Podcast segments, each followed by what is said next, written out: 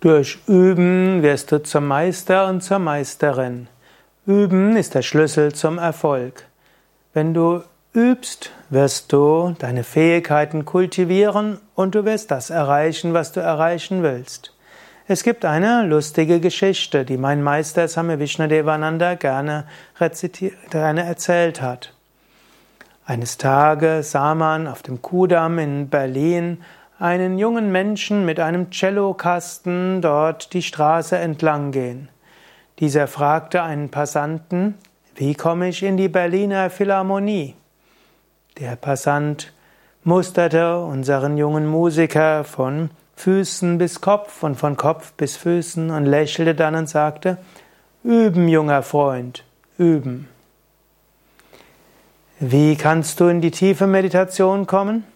Üben, üben, üben. Wie kannst du flexibler werden? Üben, üben, üben. Wie kannst du dein Prana erhöhen? Indem du Pranayama übst. Wie kannst du gelassener werden? Üben, üben, üben.